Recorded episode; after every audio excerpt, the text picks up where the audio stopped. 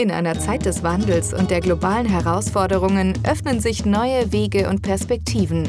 Seien Sie informiert über die Boomregion Zentralasien mit dem Business East Podcast von Thomas Bayer, präsentiert von der Schneider Group, dem Experten für Ihr Zentralasien-Geschäft. Recht herzlich willkommen zu einer weiteren Ausgabe des Business East Podcast, dem Podcast, der sich mit Zentralasien beschäftigt. Heute haben wir für Sie eine besondere Episode vorbereitet, denn heute dreht sich alles um das Thema Islam in Zentralasien. Dazu zugeschaltet ist uns nun Professor Tim Epkenhans. Er ist Professor für Islamwissenschaften mit Schwerpunkt Mittelasien an der Albert-Ludwigs-Universität Freiburg. Lieber Herr Epkenhans, vielen Dank, dass Sie sich heute die Zeit für uns nehmen. Und zuerst einmal möchte ich allen Zuhörern Eid Mubarak heute wünschen. Ähm, das war nicht geplant, aber die heutige Episode zum Islam wird aufgenommen am 21. April 2023 und das ist, wie bekannt, das Zuckerfest, das Ende der Fastenperiode. Vielleicht können wir auch hier als erste Frage einsteigen, lieber Herr Epkenhans. Können Sie uns kurz erklären, was ist denn überhaupt ähm, das Zuckerfest? Was, welche Rolle spielt das Zuckerfest für alle Menschen mit muslimischem Glauben? Ja, ganz herzlichen Dank. Äh, guten Tag ähm, auch äh, von meiner Seite an alle Musliminnen und Muslime, die uns zuhören. Ein gesegnetes ähm, Zuckerfest, ein, das Ende des Ramadans.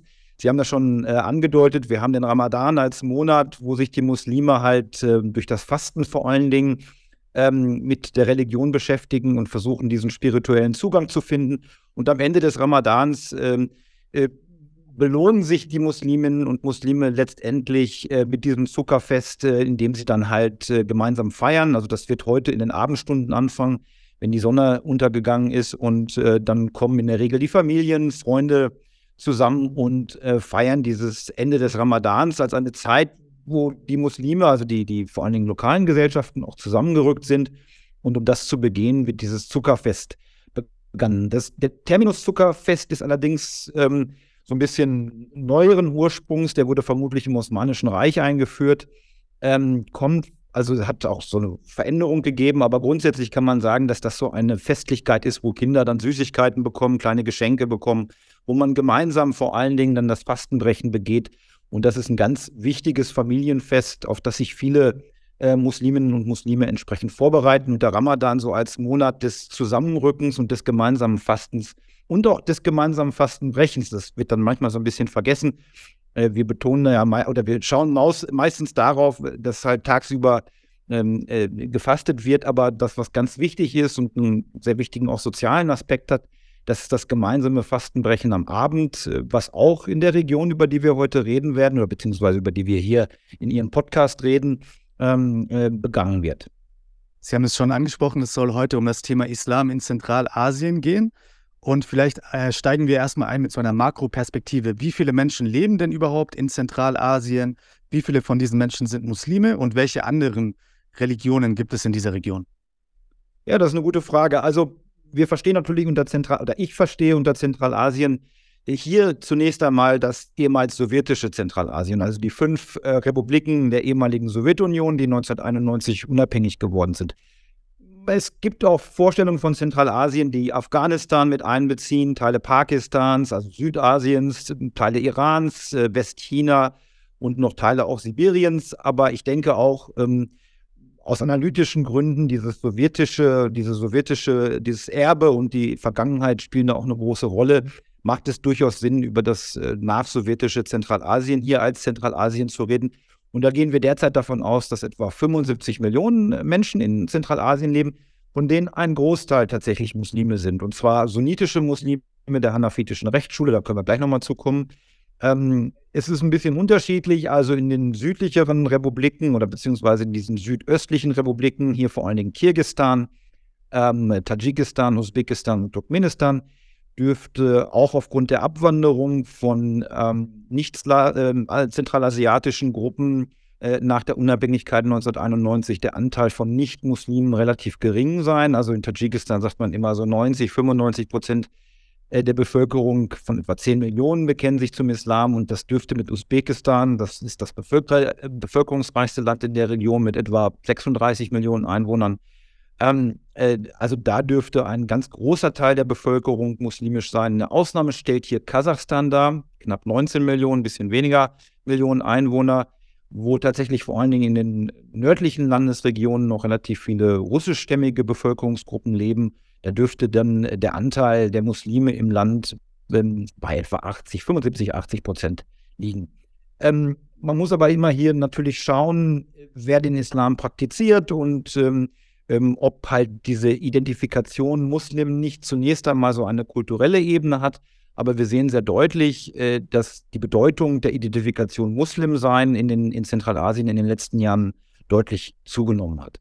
Und Sie haben es auch schon angesprochen, Zentralasien ist historisch gesehen eine sehr pluralistische Region gewesen, was Religion betrifft. Wir hatten alte Religionen, die lange Zeit auch bis in die islamische Zeit vorhanden waren, wie etwa Zoroastrismus, der Buddhismus ähm, und das Judentum vor allen Dingen.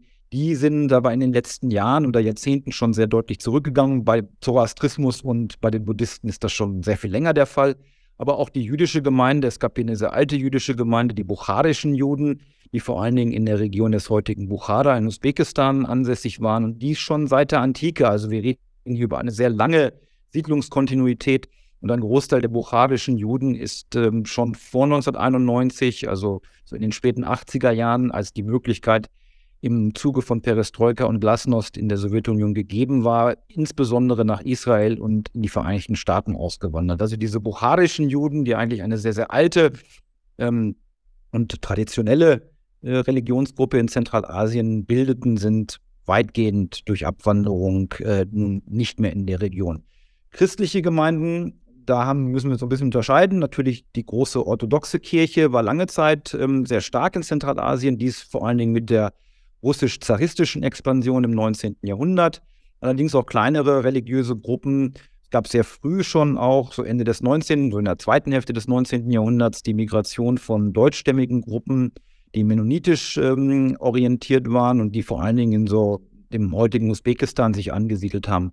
Aber auch für diese Gruppen gilt, dass vor allen Dingen nach 1991 eine starke Abwanderung stattgefunden hat, sodass äh, das heute sehr kleine Minderheiten sind. Sie haben es gerade schon angesprochen, vor allem die meisten Muslime in der Region Zentralasien sind sunnitische Muslime einer bestimmten Rechtsschule. Vielleicht können Sie uns einmal erklären, was gibt es denn verschiedene, für, für verschiedene Konfessionen des Islams in Zentralasien und wie unterscheiden sich diese Konfessionen auch von Land zu Land? Mhm.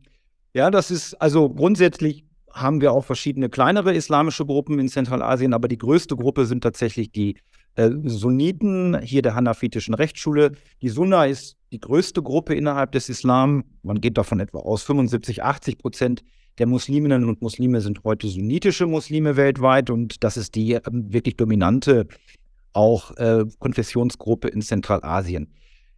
Die Sunna, also der sunnitische Islam, kennt verschiedene Rechtsschulen, die sich insbesondere in familienrechtlichen Fragen, erbrechtlichen Fragen, dem Handelsrecht ähm, unterscheiden nicht gravierend, aber es gibt dort schon Unterschiede.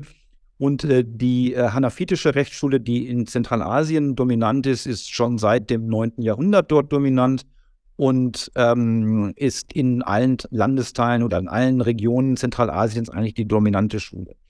Äh, die größte Minderheit, und das ist eigentlich eine relativ kleine Minderheit mit vielleicht 300, 350.000 Personen, sind die sogenannten Ismailiten eine von außen gesehen schiitische Gruppe, äh, die den Arahan, der vielleicht den Hörerinnen und Hörern durch äh, verschiedene Kontexte auch in Europa bekannt ist, ist eine sehr wichtige Person in, in dem Bereich von Wohlfahrtsorganisationen, der sich auch in Zentralasien äh, sehr massiv einsetzt. Und der Arahan wird dort als spirituelles Oberhaupt äh, betrachtet unter diesen Ismailiten, die vor allen Dingen in der Region des heutigen Tadschikistans und in Hochpamir, also im Gebirgspamir, ähm, äh, sich niedergelassen haben und die so Siedlungsgruppen bilden, die nach Afghanistan und vor allen Dingen auch Pakistan hineingehen. Und das ist so eine signifikante muslimische Minderheit in Zentralasien, die sich deutlich von den sunnitischen Muslimen unterscheidet. Und da gibt es auch einige Konflikte, weil es gibt durchaus auch sunnitische Muslime ähm, und vor allen Dingen auch äh, politisierte äh, Diskurse über die Frage, ob äh, die Ismailiten tatsächlich Muslime sind oder nicht. Und da hat es in der Vergangenheit auch immer wieder Konflikte gegeben. Aber das ist die einzige größere muslimische Gruppe. Es gibt dann, je nachdem, in welchen Kontexten man sich befindet, so Migrationskontext äh, natürlich, auch noch kleinere äh, andere äh, islamische Gruppen, die aber eigentlich statistisch keine Rolle spielen. Wir können also festhalten, die meisten Muslime in Zentralasien sind sunnitische Muslime. Jetzt gibt es ja auf der Welt sehr viele sunnitische Muslime. Das ist ja die größte Konfession des Islams. Ähm, welche Unterschiede gibt es denn zwischen dem Islam jetzt in Zentralasien und anderen sunnitisch-islamischen Regionen, beispielsweise wie in Arabien, Saudi-Arabien oder anderen Ländern, Ägypten, Türkei? Äh, was sind da die Alleinstellungsmerkmale von den Muslimen in Zentralasien oder gibt es diese überhaupt diese Alleinstellungsmerkmale? Also ich würde sagen, auf theologisch-dogmatischer Ebene eher nicht. Äh, da gibt es doch ähm, äh, insgesamt äh, die Auffassung, dass also dieser, dieser Spielraum, der theologische Spielraum innerhalb der Sunna ist zwar breit und wir haben eine gewisse Diversität, die man nicht leugnen kann, vor allen Dingen was religionspraktische Fragen betrifft, aber dass es da jetzt so ganz große theologische Unterschiede gäbe, das kann man eigentlich nicht feststellen. Das, was vielleicht bezeichnend ist und was man so ein bisschen über die Jahrzehnte auch vergessen hat und diese sowjetische Überformung ist da auch sehr wichtig gewesen, ist, dass Zentralasien schon ein sehr zentraler, äh, eine sehr zentrale Region äh, für die Entwicklung der islamischen Religion eigentlich seit ähm, dem 8., 9. Jahrhundert war. Also wir, auch in meinem Fach der Islamwissenschaft, haben wir lange Zeit so ein bisschen auf Zentralasien geschaut als eine eher periphere entlegene Region, wo die Leute vielleicht auch gar nicht mal so richtig Muslime sind. Das war so ein Eindruck, der so ein bisschen durch die Sowjetunion auch entstanden war, die natürlich diesen Atheismus äh, ganz stark in, in das Zentrum gestellt hat. Und wir sehen mittlerweile, und das ist auch für die Bevölkerung der Region wichtig, dass Islam tatsächlich integraler Bestandteil der, der, der Geschichte und der lokalen Tradition ist und dass eigentlich dieser sunnitische Islam ähm, äh, doch da sehr prägend war und nicht nur prägend für die Region war, sondern auch prägend für andere Regionen der islamischen Welt. Also man muss vielleicht fragen, wie sehr oder zu was zum Ausmaß hat Zentralasien andere äh, Regionen der islamischen Welt geprägt und beeinflusst. Und ähm, das ist, glaube ich, also diese Frage ist, glaube ich, relativ wichtig, weil wir sehen halt, dass ähm, vor allen Dingen nach der Expansion des Islams in die Region im 8. Jahrhundert ähm, hat sich dort der sunnitische Islam dieser hanafitischen äh, Rechtsschule ausgeprägt. Das kam auch dann tatsächlich sehr wichtige Impulse aus Zentralasien in die gesamte Diskussion etwa um das islamische Recht. Also es gibt ganz wichtige ähm, äh, Theologinnen und Theologen und, und andere Personen, äh, die halt da das, äh, das sunnitische Recht und die sunnitische Theologie geprägt haben in Zentralasien und das strahlt in andere Regionen der Welt aus. Was aber sehr wichtig war, ist, dass äh, in Zentralasien in der Regel der Konversionsprozess von turksprachigen Gruppen, die durch Zentralasien gewandert sind, vor allen Dingen nach den, den Westen, dass sehr, sehr viele turksprachige, turko-mongolische Gruppen, nennen wir sie in der Regel, also inklusive der Mongolen, so im 13. Jahrhundert, dass die das erste Mal mit Islam in Berührung gekommen sind unter diesem, unter diesem sunnitisch-hanafitischen Verständnis und wenn sie dann den Islam angenommen haben, haben sie in der Regel genau diesen Islam angenommen, also diesen sunnitischen Islam der hanafitischen Prägung und den dann durch die Migration weiter in westliche Regionen der islamischen Welt gebracht. Das ist zum Beispiel ein Grund dafür, dass heute in der Türkei, also in der Republik Türkei, die hanafitische Rechtsschule dominant ist, weil die Gruppen, die schon äh, vor etwa 1000 Jahren in diese Regionen äh, gewandert sind, in der Regel den Islam angenommen haben unter diesem Vorzeichen der sunnitisch-hanafitischen Rechtsschule. Und deswegen muss man vielleicht diese, diese, so eine andere Perspektive da ähm, auf diese Frage der gegenseitigen Beeinflussung ähm, einnehmen. Ähm, was Religionspraxis betrifft, und das hatte ich ja auch schon angedeutet, und auch das Verständnis von Religion, und ich glaube, das ist vielleicht eines dieser doch signifikanteren Unterschiede zu anderen Regionen der islamischen Welt, sind diese 70 Jahre Sowjetherrschaft natürlich ganz zentral. Einmal, weil ähm, die Nationalismen, die wir in der Region haben, also Kasachen, Tadschiken, Kirgisen, Turkmenen ähm, und, und, und so weiter, dass das natürlich Kategorien sind, die sehr stark in der sowjetischen Zeit geprägt worden sind. Und natürlich dieser spezifische Umgang äh, mit dem Islam. Da können wir eigentlich in der Sowjetunion so zwei große Phasen identifizieren. Diese erste Phase vor allen Dingen der, der Stalinismus in den 20er, 30er Jahren, die Durchsetzung sowjetischer Herrschaft in Zentralasien, die war sehr stark davon geprägt, äh, dass halt traditionelle religiöse Strukturen und vor allen Dingen auch das religiöse Personal, also religiöse Würdenträger, verfolgt worden sind, zerstört worden sind und auch in die Lager äh, eingewiesen wurden. Und, und dass man da halt sieht, dass dieses traditionelle Gefüge von Islam in den 20er, 30er Jahren, also wie Islam kommuniziert wird, Autoritätsverhältnisse im Islam, Religionspraxis, öffentliche Religionspraxis. Wir haben ja eingangs über den, das Ende des Ramadans gesprochen.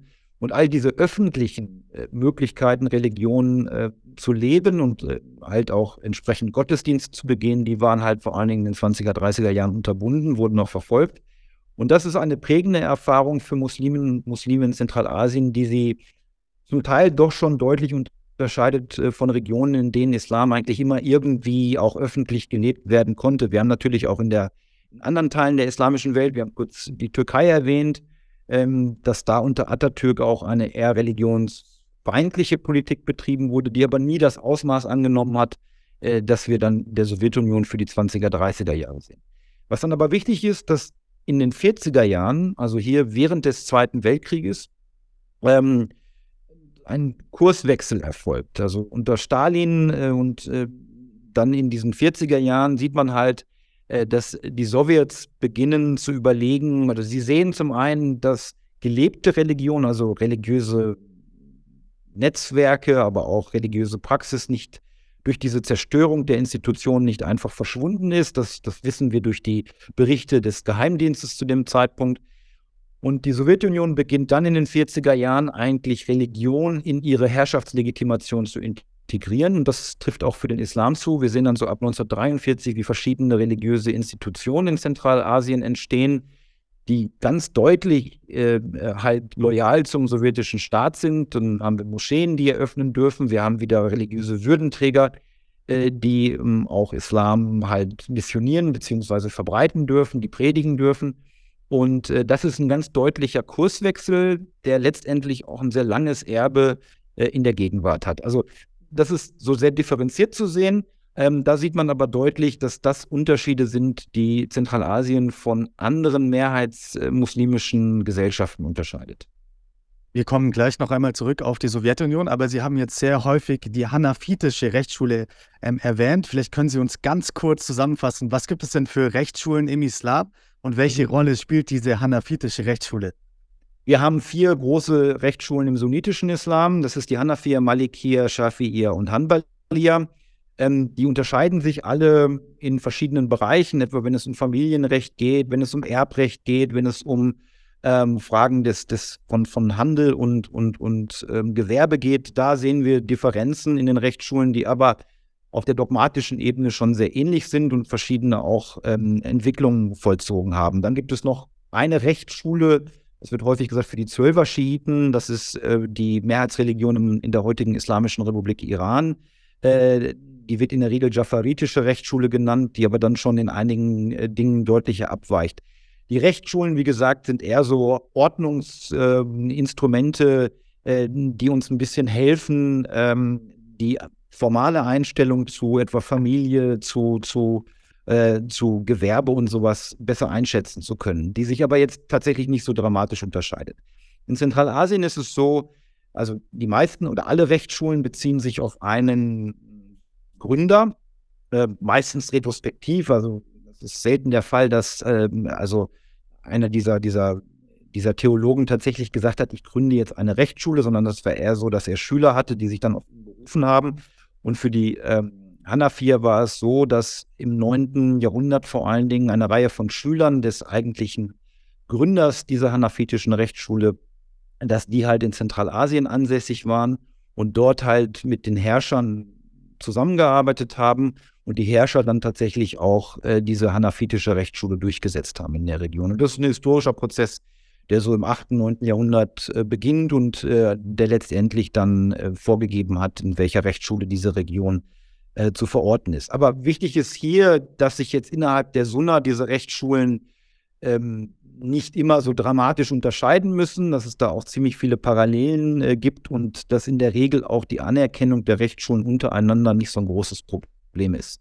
Ich würde auch vorsichtig ähm, anmerken wollen, dass letztendlich äh, diese Frage der genauen Auslegung einer spezifischen Rechtsschule auch gar nicht so relevant für Zentralasien ähm, für lange Zeit war, sondern es ist mehr so eine Identifikation innerhalb einer größeren muslimischen Gemeinde, dass man sagt, wir sind Sunniten und wir sind Hanafiten. Und äh, da sieht man auch, dass das etwa nach 1991, ich würde sagen so bis in die frühen 2000er Jahre, da gab es sehr viele Musliminnen und Muslime, für die ähm, diese normative Annäherung an den Islam ein bisschen problematisch war, weil einfach das Hintergrundwissen wählte. Also was bedeutet das jetzt? Ähnlich wie die Fragen, die Sie gestellt haben. Was bedeutet die hanafitische Rechtsschule und solche Dinge? Und das war so eine Phase von vielleicht 10, 15 Jahren, wo wir diese Orientierung sehen. Und mittlerweile ähm, können das halt viele äh, individuelle Musliminnen und Muslime, aber auch Gruppen anders beantworten, indem sie sagen, naja, also wir, wir sind Teil dieser, dieser hanafitischen Rechtsschule innerhalb des sunnitischen Islams. Ähm, und das ist für uns jetzt auch gar nicht mehr etwas, was wir hinterfragen. Und wir folgen halt äh, diesem spezifischen äh, Kontext und äh, das ist in der Regel, oder ich würde sagen, das ist mittlerweile in Zentralasien sehr stark konsolidiert.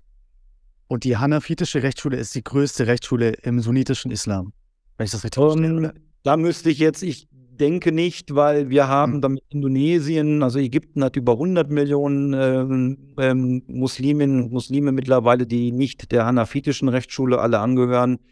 Ich würde sagen, es ist eine der größeren Rechtsschulen, mhm. das mit Sicherheit, aber das jetzt zahlenmäßig auseinander zu dividieren, ist ein bisschen problematisch, weil es, mhm. es gibt Regionen, in denen sie verschiedene Rechtsschulen parallel nebeneinander haben und wo das nicht unbedingt erfasst wird. Ich würde aber doch sagen, dass die hanafitische Rechtsschule eine der größten ist. Und das hängt auch damit zusammen, dass halt durch die Konversion gerade turko-mongolischer Gruppen, die dann noch weiter nach Westen gewandert sind, äh, die hanafitische Rechtsschule sich etwa dann auch in der Türkei halt verbreitet hat. Sie haben vorhin schon gesagt, dass es verschiedene Phasen für den Islam in der Sowjetunion gab. Die Verfolgung, dann gab es eine gewisse Normalisierung. Wie war denn jetzt der Zusammenbruch der Sowjetunion für den Islam in Zentralasien? Wie hat sich der Islam seit dem Zusammenbruch der Sowjetunion entwickelt? Ich denke, da muss man ebenfalls wieder verschiedene Phasen nehmen. Ich würde sie ganz grob in zwei Phasen aufteilen, um das nicht zu komplizierter zu machen. Die meisten, also wenn man erstmal die Staatsperspektive einnimmt, also auch gerade dieser dann ähm, 1991 unabhängig werdenden Republiken, die wir in Zentralasien haben, da haben wir eine politische Elite, die in der Regel aus der Sowjetunion und aus der sowjetischen, aus dem sowjetischen Kontext herauskommt. Also wir haben eine gewisse Kontinuität dass in der Regel äh, die, die ähm, Vorsitzenden der kommunistischen Partei, etwa Usbekistans, Kasachstans und so weiter, auch dann die ersten Präsidenten sind nach der Unabhängigkeit 1991. Tadschikistan mit dem Bürgerkrieg, das ist ein bisschen eine Besonderheit. Und in Kirgistan war es dann nicht unbedingt äh, der Generalsekretär der kommunistischen, des Zentralkomitees der äh, kommunistischen Partei, äh, der Präsident geworden ist, Askar Akayev, sondern äh, der Präsident der Akademie der Wissenschaften. Aber grundsätzlich waren das alles Eliten, die im sowjetischen Kontext sozialisiert wurden und die eine ähnliche Perzeption, eine ähnliche Idee von Religion hatten. Und das war eine sehr stark sowjetisch geprägte äh, Vorstellung von Religion. Also hier dieser wissenschaftliche Atheismus, den die Sowjetunion ähm, vertreten hat, äh, in der halt zwar seit den 40er Jahren religiöse Institutionen und eine gewisse Öffentlichkeit für Religion wieder gestattet war, aber wo man letztendlich sehr stark von dieser Modernisierungstheorie ausgegangen ist, dass in einer sich modernisierenden sozialistischen Gesellschaft Religion früher oder später ähm, keine Rolle spielen würde. Das ist ja so dieser Marxische Ansatz auch, der da immer wieder auch äh, durchkommt. Schon in den 80er Jahren, dann aber ganz stark in den 90er Jahren sehen wir, dass genau diese politische Elite, die in der Sowjetunion sozialisiert wurde, Islam zunehmend als Gefahr sieht. Und zwar, weil Islam einen doch sehr radikal anderen äh, moralischen und auch gesellschaftlichen Ansatz verfolgt. Ich will kein Statement machen oder keine Definition von Islam geben, aber ich denke, was Islam auch in Zentralasien so relevant macht, und das gilt für viele Religionen, also das ist kein Alleinstellungsmerkmal für den äh, Islam jetzt an sich, ist, dass in der Regel die religiösen Vorstellungen unmittelbar was mit ähm, Lebenswelten zu tun hat. Vor allen Dingen mit Vorstellungen, wie Gesellschaften funktionieren, wie zum Beispiel Geschlechter miteinander auskommen, wie Generationen miteinander auskommen. Und da ist Islam auch die islamische Offenbarung, ob wir den Koran nehmen oder ob wir, äh, äh, ob wir dann das islamische Recht nehmen. Das ist der Teil, der sehr stark auch versucht wird zu regeln, wo ganz konkrete Vorstellungen auch existieren. Ne? Das ist ja auch etwas, was wir durchaus kontrovers äh, in anderen Kontexten ähm, äh, diskutieren, etwa die Stellung der Frau in islamischen Gesellschaften. Und das sind Dinge, äh, in denen halt diese politische Elite der 90er Jahre, die aus der Sowjetunion herauskam, schon gemerkt hat, das ist ein radikal anderer Gesetzes, äh, Gesellschaftsentwurf. Zumal sie in der Regel auch noch aus Kontexten herauskamen, wo sie dann eigentlich diese, diese unabhängigen Republiken gleich auch in autoritäre Systeme überführt haben. Also in Kasachstan, Usbekistan, Turkmenistan und Tadschikistan sehen wir nach 1991 tatsächlich sofort wieder autoritäre Systeme. In Turkmenistan und in, in, in Usbekistan sogar sehr hart autoritäre Systeme.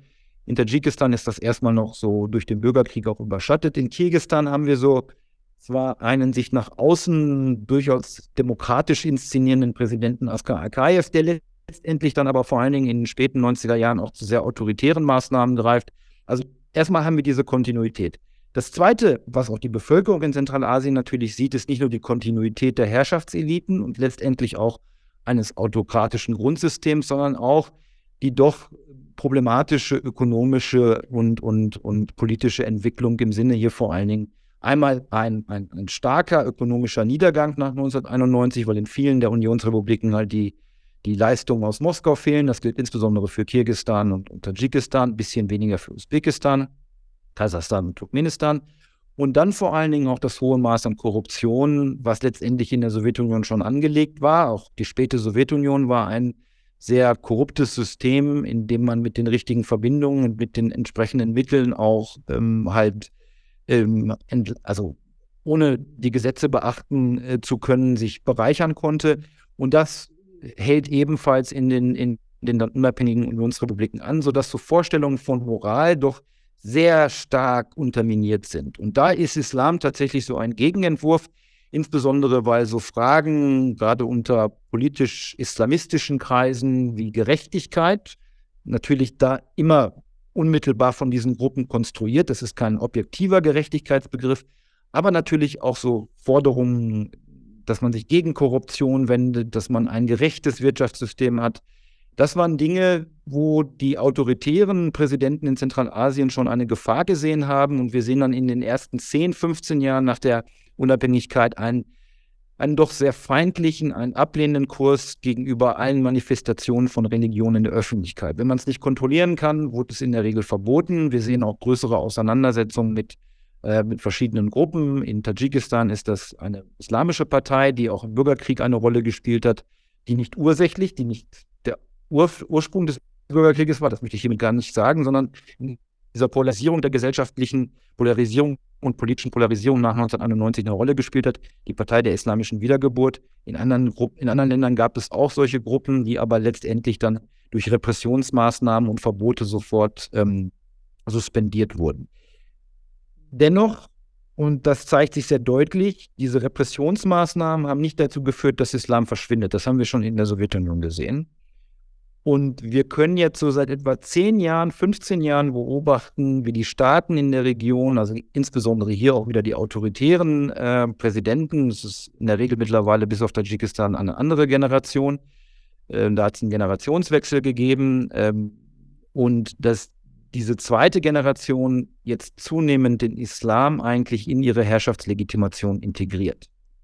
Und man macht das, und das ist ein durchaus problematisches Gemengelage, das wir dort sehen, weil es einen sehr starken, auch ethnischen Nationalismus befeuert, dass man halt Nation, also die Vorstellung von ethnischer Identität mit religiöser Identität, wir sind anafitische Muslime der usbekischen Tradition oder so etwas, dass man das verbindet. Also wir sehen sehr deutlich, dass eigentlich in allen Staaten der Region jetzt so ein nationaler Islam propagiert wird, der natürlich dann auch auf Differenzen äh, zurückgreift. Dann, wir, dann sagen insbesondere etwa die Usbeken und die Tadschiken, ja, wir sind ja schon viel länger Muslime und wir sind viel ähm, orthodoxer in unseren Ansichten, während andere halt sagen, naja, wir waren immer die toleranten Muslime. Und da sieht man sehr stark, dass die Staaten zum einen versuchen halt ethnischen Nationalismus und Religion zusammenzubringen, was natürlich letztendlich in einer Region, die auch sehr stark durch oder durch diese Konflikte geprägt ist. Wir haben Konflikte zwischen Kirgistan und Tadschikistan im letzten Jahr gehabt,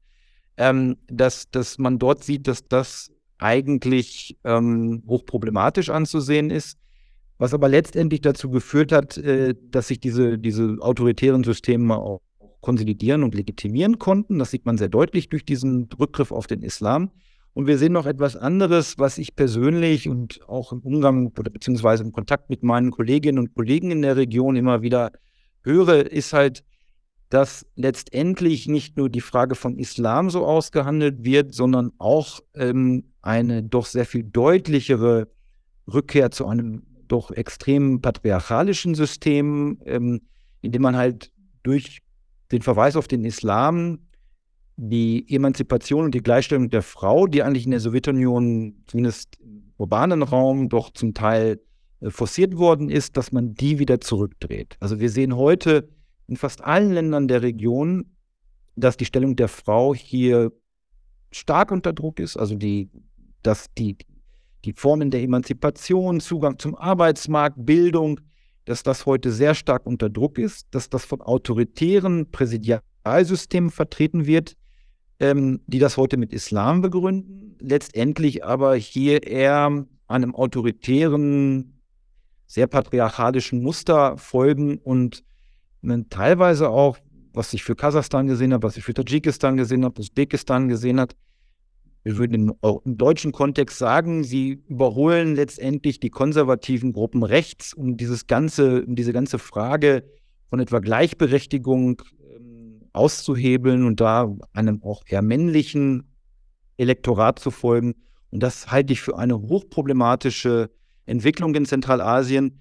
Und da sehen wir sehr deutlich, was passiert, wenn autoritäre Systeme, Religion, das ist ja nicht nur jetzt Islam, ist da ebenfalls nicht die einzige Religion, wo so etwas passiert, aber wir sehen das jetzt äh, im, im, am Beispiel Islam sehr häufig, dass es halt vor allen Dingen zur Legitimation und zur Verfestigung äh, von autoritären Systemen äh, dienen kann. Und das ist eine ganz, also das heißt, das ist eine wirklich grundsätzlich andere ähm, ähm, äh, Zugang zum Islam als den, den wir in den 90er Jahren etwa gesehen haben kommen wir nun auch schon zur letzten Frage des heutigen Gesprächs. Ich denke, wir haben schon viel gelernt, auch wenn wir nur äh, bei diesem komplexen Thema wahrscheinlich heute im Gespräch die Oberfläche gestreift haben. Vielleicht können Sie uns doch mal sagen, wie die Zuhörer vielleicht noch den Islam in Zentralasien etwas besser verstehen könnten. Was haben Sie da für Ressourcen? Was würden Sie da empfehlen, vielleicht als Lektüre? Und als allerletzte Frage, welche Zukunft sehen Sie denn für den Islam in der Region?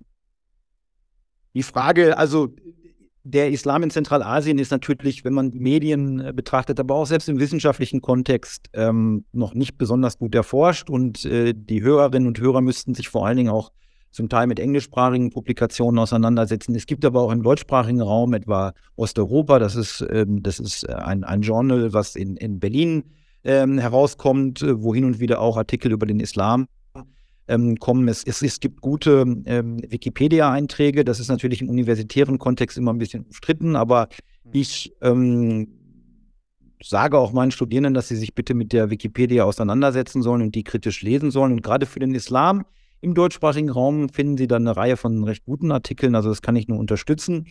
Ähm, wie gesagt, wir brauchen auch noch mehr Forschung. Und das wäre auch schön, wenn so ein bisschen, das finde ich, deswegen finde ich diesen Podcast auch sehr, sehr toll, ähm, es wäre schön, wenn da mehr Öffentlichkeit existiert, weil, und da, das würde ich jetzt gleich mit dieser Zukunftsfrage verbinden, äh, dass natürlich die Rolle des, von Religionen in, in den Gesellschaften Zentralasiens in den nächsten Jahren weiterhin äh, doch sehr relevant bleiben wird.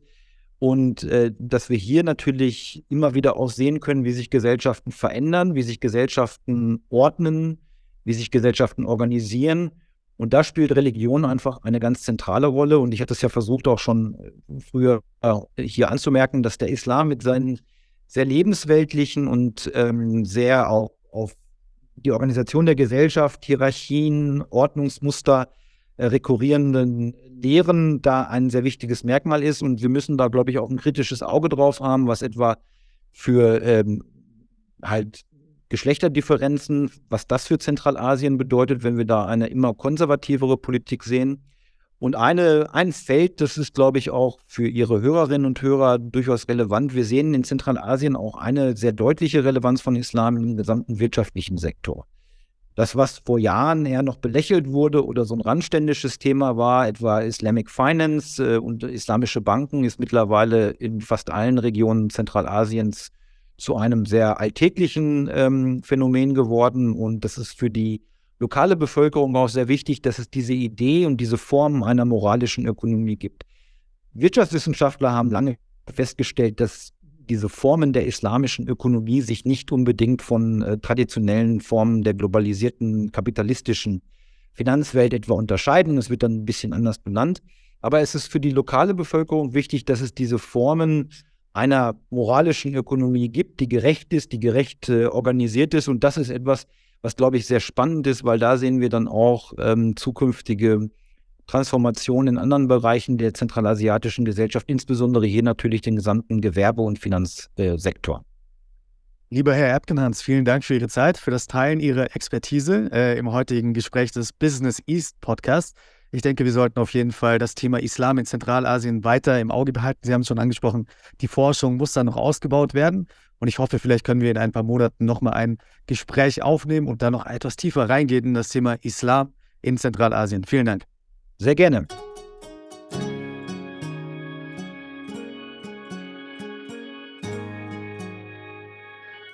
Mit über 500 Mitarbeitern an 16 Standorten ist die Schneider Group der Experte für ihren Geschäftserfolg in Osteuropa und Zentralasien. Rechts- und Steuerberatung, Finanzen und Buchhaltung, IT- und ERP-Lösungen, Outstaffing, HR- und Interimmanagement, grenzübergreifend aus einer Hand. Wir vertreten Ihre Geschäftsinteressen in Zentralasien mit lokaler Kompetenz und globaler Perspektive.